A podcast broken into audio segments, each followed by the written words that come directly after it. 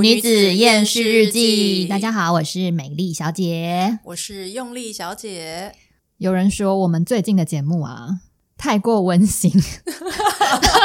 太过励志，真的我都想要去报名中小学优良读物奖， 是，所以我们的节目是要歪到哪里去才可以？嗯，也没有很歪啦，就是你知道人生需要一点疗愈，需要一点乐趣嘛。但是有人呢，不知道是职业病还是怎样， 就是歪也要歪的很有质感，这个一定要的啊， 完全不是可以自由发挥的那一种。这个一定要的啊！你不知道这个自由是从规范之中找到的吗？这是某位舞蹈老师的名言，谁哪位很想讲，但是不能讲。舞蹈不是应该也是很自由的一种表意的方式吗？ 没有框架就没有超越，哦，没有技巧就没有底蕴，没错，太可怕了。 基本功很重要。哎、我真的很歪哎、对，其实讲了半天呢，我们今天要讲的主题其实跟刚刚讲的都没有什么关系。 那到底是要讲什么啊？ 其实我们今天想要聊一聊高敏感，哦，因为从节目开播以来啊，做了几次跳舞人的投票，譬如说，嗯、我们调查说跳舞人比较不敢讲的一些学舞障碍啊，还有跳舞人的内心小剧场。那结果发现呢，我们的教室的跳舞人们，他们对自己的负面批判都比正面来得多。哎，这是真的，嗯呃，比例高超多的，对，一下子担心动作记不起来啊，一下子又觉得哎、诶自己动作不好看，一下就觉得啊完了，我刚刚又跳错，一定要被老师 cue，就是内心小剧场不断上演，都是负面的批评比正面的肯定来得多。呃，喜欢跳舞的人本来就对美这件事情是比较敏锐的，比较有要求 的。要求很多， 可能有一点味道不对啊，稍微偏一点就完全不能接受。所以呢，我们就想说，到底这是什么原因呢？呃，对于自己的批判跟要求，好像都比一般人来的多，对于一些事物的敏感度也比一般人来的高。嗯，所以我们就在想说，是不是喜欢艺术啊这样子的人，他们可能都是属于高敏感的族群。诶，这个高敏感是怎么个定义法呢？呃，市面上讨论高敏感这个 turn 的人很多，那房间有很多书，然后网络上有很多的 YouTuber 在讨论这件事情。其实大家都可以从这些讨论里面，大概可以看出来说，呃，高敏感的人对于周遭的事物的觉察比较敏锐，譬如说，呃，听觉很敏锐，或是嗯嗅觉，嗯哼，呃，他可以听到很细微的声音，嗯或者是对烟味很敏感，嗯或者是说他很容易受到外在的刺激而感动。哦，所以嗯就是感官很发达，然后情绪也比较容易有波动的一群人。对，，情绪很容易受到感官的刺激而被带动，嗯哼，比如说嗯哼三秒落泪之类的。玻璃心吗？ 对，其实就是玻璃心。所以我们就在想说，我们应该要来对这个东西做一点讨论，因为我们发现，其实教室里面很多的同学其实都对呃译文啊、音乐啊、美术啊、设计啊这一类的东西都特别的敏锐，但是每个同学其实又有一些细微上的差异。跟一般大家讨论的高敏感族群可能有一点不一样的是，一般大家都会比较讨论说，诶，高敏感的人可能会比较内向，比较呃不善于社交。对，一般有这个刻板印象。哦、对。但其实我们知道人的组成是很复杂的，嗯，对。所以其实我们发现，除了一般大家所说的高敏感的这些特质之外，就是比较敏感、玻璃心、比较脆弱，然后比较容易想东想西，嗯哼，之外呢，其实不见得每一种每一位高敏感人，他都是属于不喜欢社交情境。比如说我，比比如如说说要自爆一 下，比如说 在场的两位，嘿，我们就应该属于蛮典型的两两种高敏感人。嗯，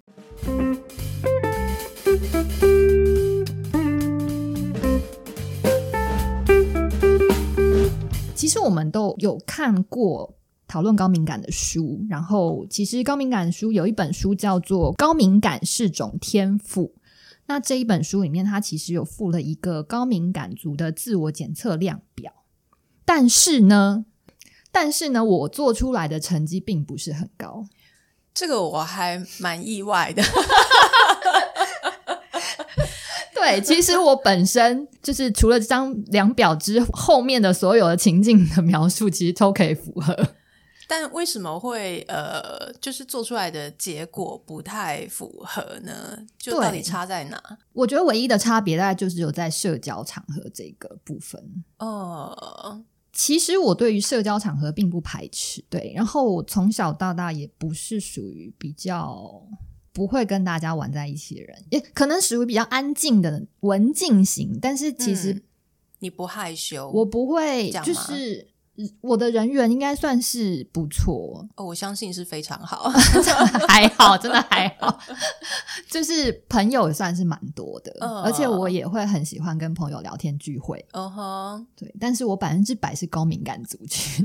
那这样子，你能够说说这个高敏感的定义大概是怎么样吗？因为我相信蛮嗯多朋友。呃，常常听到这个名词，但不见得很清楚它的定义是什么。不然我们可以先从这个量表里面的一些问题来看看。嗯譬如说，这个量表里面呢，它分两组问题。第一组问题是比较属于它的成绩如果比较高，那就表示你的高敏感指数应该比较相对比较高。哦吼，譬如说，听到优美的音乐会觉得兴奋，哦请回答。哦，呃听到优美的音乐跟看到漂亮的人一样，当然都会很兴奋。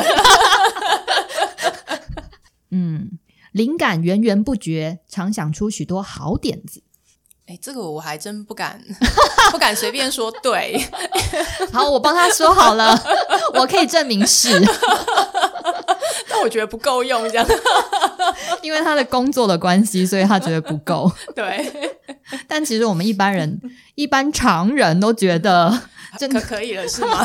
都觉得太多了是很够、吗很够、超多，不要再来 了，这样对不子，谢起对不谢。起我会克制。 再来呢，譬如说，在他人眼里微不足道的小事，却让你深受打击。哦，这个常有， 对，是不是？这这个我也是，我也对非常有，嗯而且最近真的是很有感 触，因为最近真的受到了一些打击跟刺激。好好哦。而且我真的是真的有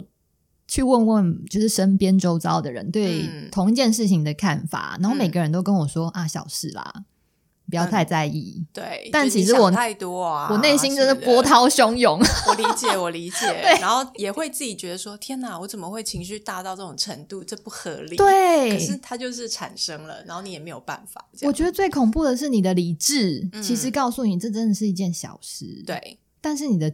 情绪没有办法控控制，真没办法控制，没错，没错。然后就会嗯很多内心小剧场的产生，然后就不断的袭击，太可怕了， 这简直就是丢一颗鹅卵石，结果就引发海啸这样子的概念。 差不多，对，真的是像海啸哎、就是把你整个人淹没， 然后你整个人精神压力就非常大，然后导致你的身体状况就会不太好，嗯就是由心理影响到生理，嗯，可以理解对，但实在是太辛苦了，这种很。辛苦，非这常种辛心理、苦，这种心理习惯、这种心理反应实在太辛苦了。而且这种东西是我觉得我以前在没有呃看到这种高敏感的这种讨论之前，我是不晓得自己发生什么事，但那时候有清楚认知到别人不会这样吗？就是你有意识到自己跟其他人在心理运作的机制上有一点不同吗？其实会。嗯因为除高敏感人除了呃会小题大做，嗯哼，把一件很小的事情放很大之外，嗯他其实也对于接收他人的讯息这件事情非常的敏感，嗯所以你可以很明显的去察觉到别人的呃，可能他要说的话，嗯哼或是他对你友好、友善，嗯哼或是有敌意，嗯其实是非常非常容易察觉。嗯，而且我觉得有时候这种察觉甚至是一种困扰，因为你知道，很像有人说，听音乐的时候，除了你要听到第一层的主旋律，你还要听到下面其他层的背景，你说请他声部，哎对不对嗯对之类的。我觉得对于所谓可能呃接收他人资讯很敏锐的高敏感族来讲，有一点像这种情况。就可能别人表面上对待你跟跟你讲话的方式是一种，是可是一个主你却旋感受得到藏在下面的那个东西， 那是一种很可怕的事情。非常可怕的体 对质， 对，就可能明明呃，我我不能讲谁， 主管之类的，就是超级客气的对你说，这个工作就拜托你喽之类的，可是你却感觉到大家底下说，你快点给我做好。我觉得快点给我做好，还算是轻微的。 那呃，太太激烈 的就我们就不讲了 啊。哎，不是说百无禁忌吗？ 哎，有人怕丢工作 吗？很讨厌的就是很多人其实其实他是希望跟你和平共处啦，但是对太敏感的人真的就是没有办法，他就是可以接收到其他的讯息，呃，而且其真他的人会试图用言语来掩饰。因为人总是会希望以和为贵嘛，对就是可能就就会表面上会呃很尽量很和善的跟你讲说这个东西可不可以请你这样这样这样弄，但就 somehow 我们总是 catch 得到他背后。觉得他心里在尖叫说：“你给我这样这样这样弄之类的， 或者是我觉得更更惨的是，高敏感人还会往内，呃，有一些比较负面情绪，！”嗯，譬如说会有一些自自我贬义，哦会觉得诶，我是不是只是被比如说当小妹使唤，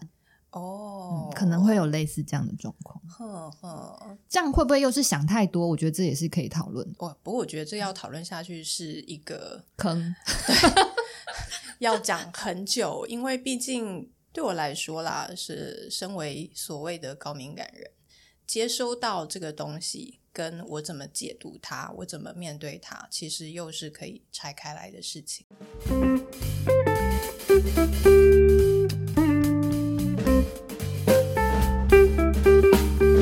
活在这样子的状态之下的人，其实非常辛苦，因为他可以感受到的讯息太多，但其实就我们过往的一些生命经验来讲，并不是百分之百正确。对对，哦有时候你真的是想太多，对，就是可能会误解人家的意思，或是甚至有点扭曲了人家的意思。但是有时候，哎，其实也是会有一些命中率。这个，因为我觉得每每个人都是主观的。说实在话，就是每一个个体他在看待跟应对外界刺激的时候，都是透过滤镜。那那个滤镜就是你自己的过往经验啊、信念啊、价值观这些东西堆叠起来的。所以要说完全客观，几乎是不可能的啦。嗯，有可能嗯加上了其他平常的一些累积吧，对嗯，可能混合你自己的一些意识，对，所以有时候会有点歪掉。 就我觉得，所以这个其实自己我我自己觉得说，高敏感人要去注意这个部分，就是当然你可以接收到很多资讯没有错，可是不要觉得你收到的东西就是真相，对，它没不见得错是，这样的。就是你不要给自己贴上这个标签之后，就觉得说啊，天哪，我好敏感，我可以 catch 到很多别人 catch 不到的东西，但那些东西不见得是真相。真的没嗯错，说的太好了。 你不要让它框住你自己，或是呃，影变响得你的让它牵着你走。对，影响你的策略或判对断，，这个是不太健康的。对，所以即便你知道自己高敏感，你也觉得自己某种程度上容易觉察到他人的潜意识。这样说起来会有点 悬，但是其实真的嗯对有。也不要讲潜意识啦，我觉得就是，例如说，大家想要压抑、隐藏的情绪啦，啊对对这之类的对这样子的东西。但其实有时候你把话摊开来讲，其实也不见得不好。有时候你你虽然已经有一些猜测了，嗯，但是其实如果你放开心胸，试着去跟身边人多一些沟通的时候，嗯哼，你就可以多一些讯息来判断说，诶，我自己所觉察到的这些资讯呢，是正确还是有点偏差？所以其实你讲的这个方法，我觉得有一点类似于你要去反查。你的想法是不是真实的？对，去验验证去验证这件验事证情，假设就是对，没错没错。那呃，如果事实证明，其实你当初想的不见得是那样，那自然你的情绪，因为被那件事情引起的情绪，就可以放下来。对，嗯， 没错。最近我也亲身实验了，哦，的确如此，哦，有效真是太好了。 非常有效。真的建议那个敏感人真的要试一试，不要把对情绪都压在心里面。对对对，因为你压久了，真的会很可怕。嗯，千万不要把情绪放在心里，而是你应该透过可能像我们刚刚讲验证的方式，这也是一种，其实也是一种舒压的方式，把你身心里的一些不确定性或是太多的抗胜去怎么讲传递出来。对，嗯嗯，嗯，这样对你对你的心理压力会减轻非常多。啊，真的就是不要什么事情都只是堆在那里，那很多明明还不是真的 假资讯或是无没有必要的情绪，但全部都收在那边，其实对自己不是很好。非常不好，而且很嗯容易影响到你的身体。嗯，然后你整个人的整个循环下来，你状况就会变得很差。这样听这样听起来，我觉得高敏感就是有一种很虚的感觉， 就玻璃心啊！就不但心里虚，身体也很容易虚。 会，我觉得因为太容易受到刺激，嗯，特别是负面的刺激的时候。如果正面刺激很开心，那那倒是还对啊，好。因为这应该要是高敏感的优势，就是除了负面的东西以外，你应该也要对正面的对还是有刺激好处嘛非常有反应的嘛。嗯嗯，所但以是要去给自己制造那样子的正面的刺激，对我觉得很有必要。所以要我觉得，例如跳舞对我来讲就是一个非常好的正面刺激。是嗯，，好，那我们再看一下量表里面呢，它还有提到的是，呃，每天都需要时间独处对，一 定要， 像用力小姐就非常需要，一定要。你知但道我还好。你知道，像我有曾经为了省钱，就是跟人家同住在一个屋檐下，那可能不是我很熟的人，然后大概半年吧，然后我后来就觉得我快要疯掉了。因为那是一个就是学生算学生宿舍，那它其实没有隔间，它并不像是我们现在跟人家租一层公寓，每个人会有自己的一个小房间，不我是这知样子道，呃，就是同一个房间里面可能放两张床，之类的。然后我就睡在人家的沙 发上，对，哦你是 在国外的时候对吧？对对。我想台湾应该不至于。 我就睡沙发床 睡了半年，我真的觉得生不如死。就是不是室友很糟，而是我没有办法，就是这样很长时间的过一个没没有有隐隐私然后没有独自相处的空间的生活，这真的太痛苦了。我觉得我会差点要崩溃，这样。哦，这个我真的就比较没有这样子的感觉。嗯，我觉得隐私是每个人都需要的，但是我没有到那么觉得说需要完全的独处。嗯嗯，我觉得是因为只要周遭有其他的人，他们的任何举动、发出的声音或什么什么什么的，就是都是一种刺激，就是你就不由自主会去注意到他在干嘛，他发出的声音，然后他从这里走过去了。就是他关门了之类之类之类，就是这些东西都会一直梆梆梆梆梆，他就是会就是跑它就是出一来个讯息，它就是不断一的个刺讯激息，你，就好像你的 Messenger 一直在跳一样，你知道吗？哦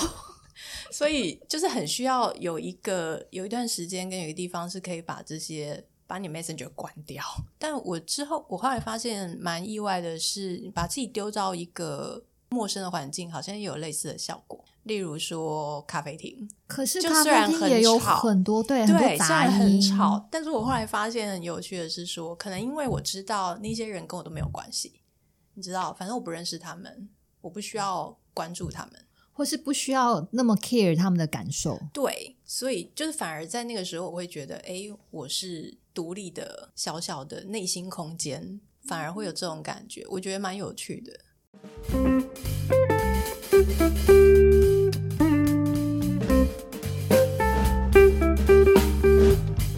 这就讲到说高敏感人怎么处理人际关系这件事情。对，那回到你刚刚讲说，你就是因为在人际关系上的测试结果，对而看似不像高敏感。对，其实就像这个量表里面的 B 组问题，它其实某种程度来说，它测验的就是你对于人际关系的处理，对于社交这件事情的敏感度。嗯，譬如说，他这边有提到说，参加聚会总是最后离开的那一个，或是问你说，诶，周末是不是喜欢跟朋友聚会，不需要刻意的离席喘口气？嗯哼，大概是这一类问题，他就去测试说你对于朋友社交的敏感度强不强。哦，如果你的分数比较高，那你的高敏感度的指数就会比较低。就是说，嗯他的意思就是说，如果你对社交场合不会那么排斥的人，他就会比较降低你的高敏感指数。哦，所以这么说，你是一个喜欢社交生活的人吗？可以这么说吗？不完全，就是应该是说我可以让自己，比如说每一周都可以跟朋友约见面啊、吃饭啊、聊天啊，嗯我可以，但是我不会，就是我不会刻意去排斥社交聚会。嗯哼甚至我还蛮喜欢，我很喜欢跟朋友互动、嗯聊天，因为他他认为说高敏感的人参加聚会就会非常容易疲惫，然后就会嗯很想要离开。这样子的状况我是没有， 哦。乍听之下，还真的不像呢。对，听起来不像。对，但除了这一点之外，我其他的所有他说的一些什么玻璃心啊， 然后容易自我要求啊，然后呃很在乎人际互动啊，只要觉得在场的人只要有人稍微觉得不开心，就会觉得压力很大，这些我都会。非常辛 苦。对，就是我是会很小心的去处理人际关系的那一种。嗯嗯，可能就是、嗯我可能因为是因为高敏感，所以我会偏向不喜欢让人家觉得不开心，嗯所以我会很小心翼翼的去处理人际关系。但又因为我很敏感，所以我会很知道怎么样让每个人都至少不要不开心。怎么突然想推荐你去看《被讨厌的勇 气》？对，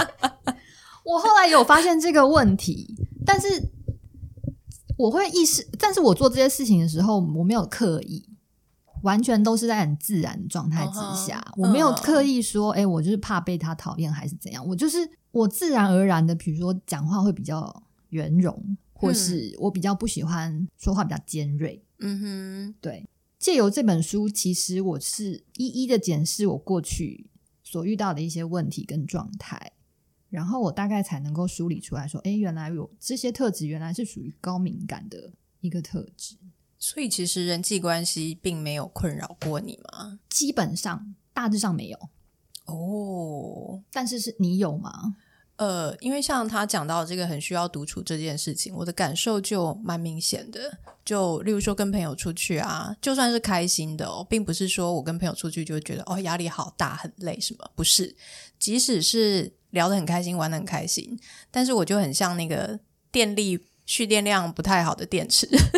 我可能就是就是呃一段时间之后我就会空掉了，就没电。因为吸收太多的复杂对资对讯，对对对，就是会觉得说哇，一样就是我刚刚讲的，很像 Messenger，一直有东西在跳，然后记然忆后体已满，对，然后就是超爆炸载， 就超载，然后就会就会就会陷入一个呃有一点呆滞、不太能够反应的一种心理状态。你说过你看展览看到一半会资讯超载，然后头痛哎、。会真的，就我之前，例如说去看什么艺博会的时候，就不知道可能是因为太多缤纷的色彩啊，然后有趣的造型啊，什么什么，就是、哦太强烈的视觉刺对激，对对，就是资讯如潮水般涌来之类的，对，哇塞，然后我就会开始头痛，这真的蛮严重的，我就想说，嗯，是什么状况？哇，这真的很严重欸。而且那种痛不是，你知道，有些人头痛只是，例如说他觉得什么神经抽痛什么的那一种，头痛有分很多种。对我可知是嗯道，我也是会很容易头痛的那种 可。是我觉得在那种场合中，我感觉到的头痛是就很像那个额头额头这一圈有什么东西很胀很胀，它是一种胀满的痛。哦，我我是我是肩颈啊啦， 嗯，哦 你是压力大吧？我是压力大，我是会我是会逼自己逼到压力很大那种。对，哦，就是痛有很多痛法。那 如果接收到非常非常多资讯跟刺激的时候，我的痛法就是觉得胀到快要炸开，那很恐怖哎、就不舒服。很不舒服。，对， 嗯，怪不得我们这群人大家都很喜欢用精油， 是不是？拯救人生之必 要我，们一定要来做一集精油的专 题。好哦。大家是有多常在头痛？还有心痛的，好可怜。 高敏感人真的是要对自己好一点， 嗯多爱自己一点。 嗯，要的要的， 对，至少要好好的活着嘛，是不是？对，真的 因为能量消耗的特别快。哎、会，所以你就要能够找到方法，一是减少消耗嘛，二是补充能量，开源节流喽。所以我们现在就是要来聊一下，像我们这样子的人，平常是有什么方法来跟自己相处呢？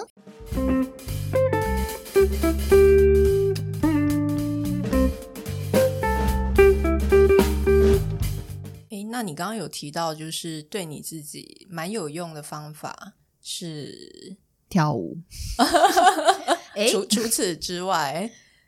跳舞真的是一个很不错的方式，因为其实，在大家在讨论高敏感的时候，大家会谈到的处理方式，其实很多时候是希望大家回到自己的内在世界，嗯专注在自己身上。比较具体的方法，可能就是运动。喜欢艺术的人，比如说我们，就会选择，比如说跳舞。那跳舞的时候，又有更多的东西必须同时去关注。你要关注节奏，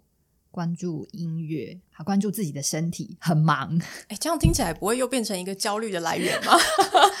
其实不会耶，嗯我觉得最奇妙就是这个地方。其实很专注，只是在处理这些讯息的时候，其实会让自己内心的杂念其实会降低。就像我们前几集在讲仙姑，仙姑不是说我们在练习的时候回头很专注的在跟自己的身体工作的时候，你心里面的杂念跟思绪其实会呃减少。哎、是真的，嗯，所以其实反而跳完舞会有一种充电的感觉，对，它其实是一种提升能量的方式。没错哦。但除此之外，还有没有一些给高敏感人的建议呢？跟你周遭的人聊一聊，这是我的方式。哦，我我后来找到的一个处理方式是，把自己想太多的部分去向周遭的人求证。嗯，其实我觉得那是最快速的去解决自己内心疑虑的方式。哦哈，听说有人是用写字的啦，哎，对我比较习惯是用写的，我可能就是反正随身都会带着一本笔记本，然后很厚 吗？没有很厚，没有很厚， 一下就写满了。也没有， 它得薄，不然很重。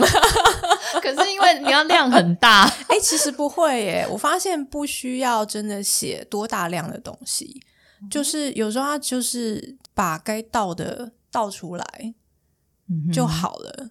它不一定要是很大量的，所以就是只要写 keyword 就好了，这个意思吗？甚至可以是这样。嗯，我 觉得那过程也有点像是一种你试着去理清自己现在内心发生了什么事。这点蛮悬的。 嗯，你就自己发生什么事情还要写下来才知道吗？ 哦，要哦。其实你以为人很了解自己吗？我觉我得知道人常常是嗯不了解自己的。就例如说，好，你现在经历了这件事情，嗯呃，就像我们刚刚讲的，高敏感的人会对某些事件有不合理的情绪反应、对，过激的情过绪反激，应。对，那为什么？就是我会去剖析一下、爬梳一下说我现在可能是因为什么样的原因而产生了这些情绪。那首先当然是承认说，对我感觉有到有这些东西存在，而不是去否认它。那再来说，也许是为什么呢？就是我自己会去在这个书写的过程中稍微思考一下，或者是梳理一下、沉淀一下。那我觉得是蛮有效的。因为其实可能情绪的背后还隐藏着更深一层的蓄积的压力。对，或者也许它牵连到过去的某一件事情，可能，对，呃，是过去的那件事情，过去很在沉在影响底下的那 个伤疤，对对对， 因为对 连做了某种连接之后被翻起来这样子。对，所以嗯就是我觉得这个、这个程序对我来讲还蛮有效的另外一个对我来说也是有用的方法是打坐，哦对，可能只要三五分钟，哦，很这么长的短打时坐，间就有效，很长打坐我也受 会睡不了着， 我也不是很能够坐很 久。 那个，然后又听到物理治疗师说，哎、盘腿对髋关节不好， 真的吗？有这件事情？真的啊，真的啊，我有被警告过这样。是说我不是换脚就好吗？一一脚高一脚低嘛，对不对？那我就换脚就好。但你想，我们没事盘腿也不会放一个码表在旁边，一分钟到了换脚，再一分钟又换脚，不是很忙哎、原来如此，那大家就是打坐三分钟就好， 然后记得今天右脚，明天盘左脚。 对，要要轮记流录一下。好了，刚刚是是乱扯的。其实打坐真的很不错，因为我也偶尔会做，嗯，我觉得也是一个非常好的方法。嗯，所以其实方法真的很多种，看哪一种对你自己最有效，然后你容易实践，我觉得这个是最重要的。 其实我们在看呃高敏感的书里面，他还有提到说，他希望高敏感人呢能够好好爱自己，多爱自己一点，多肯定自己一点。这个爱自己的方法有没有什么样的特殊的提示呢？嗯，因为我们太常听到爱自己这件事了，他是有讲到一个方法，但是我个嗯人不太觉得受用，所以现在是来打脸这本书的意思吗？因为我个人觉得这是一种学术研究上面的一种逻辑。哦但是天哪等一 下，我头突然又觉得开始痛了，这个刺激真是太剧烈啊！不 是，因为他提到说好，嗯你要好好爱自己，要常常提醒自己，所以你可能要把这种东西化成文字，然后比如写成一封信给自己啊，哦然后告诉自己说，啊，你很棒，You are great。这不是你的错，不要把错都怪在自己身上。我现在读到你刚刚那番话下面的讯息，其实是我觉得这方法烂透了。显然，不仅是我觉得不太能接受，你也不太能接受啊。 所以我，我突然想到，蔡康永曾经讨论过悲伤这件事情，就是悲伤，还有讨论讨论负面的情绪这件事情。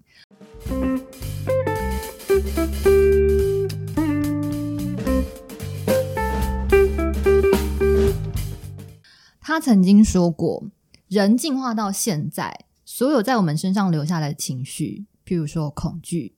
欲望、不安或是悲伤，都是我们需要它，它才会留在我们身上。所以这些悲伤或是这些所谓的负面情绪，它是属于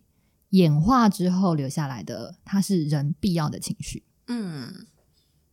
所可以说是一种求生的机制。可以这么说，它可能是一种保护机嗯制。哼，所以你完全把这个东西排除在外，去否认它，或是一味的排斥它，其实并不见得是一个很好的解决方案。嗯，这我超级赞同。是，嗯所以他觉得人生最重要的事情不是都很快乐，每天都很快乐，而是平静。嗯，我觉得这点对高敏感人应该非常有共鸣。哎、是，嗯，对，如果你的心灵能够得到平静，不要一天到晚上演小剧 场，就已经够了，就很够，幸福就离你不远真了。的就觉得幸福感就是倍增。 对我觉得他讲这句话太棒了。他说，情绪是一种来来去去的东西，它不是简单的仅靠一杯饮料大吃大喝，它就可以把它全部割掉，嗯不可能。而且他也觉得说，人生如果每一秒钟都是快乐，那快乐就会变得没有意义。所以，总的来说，对高敏感人来说，我们的确需要练习多给自己一些正向的情绪跟鼓励。但是更重要的是，就是我们反过来说，我们要怎么样去看待自己所产生的这些负面情绪？如果我们不要用负面的态度去看待这些负面情绪，也就是说，我们用不同的态度、不同的角度去看待这些情绪，我们就不会叫它是负面情绪。嗯哼，所以，不论你是正向的拥抱自己，或是用你有一个同理心去了解，或是用不同的角度去理解负向的情绪，我觉得都是很好的一个解决方案。没错。嗯，其实你知道，我想到赫胥黎的《美丽新世界》，哇 塞，读过？吗？读过吗？我知道，我知道， 对，就是你知道他书里面描述的那个未来世界是呃，每个人民都会可以定期的拿到很像什么药物之类的镇定剂之类的那种东西，然后让快。乐玩，对对对对对对，就让每个人每天都可以处在一种啊幸福飘感飘洋欲溢仙飘飘然的状态，这样是就我觉得那个是一个对于所谓人要快乐或是正能量很重要这件事情的一个讽刺。就当你真的人每天都只有处在那个状态的底下的时候，你这样真的还叫做有快乐吗？对，真的还叫做快乐吗？你真的还算是有在生活吗？真的。嗯，好，我们今天就聊到这里喽。如果你也喜欢我们今天的节目，欢迎分享、按赞。那我们下次见喽，拜拜拜拜。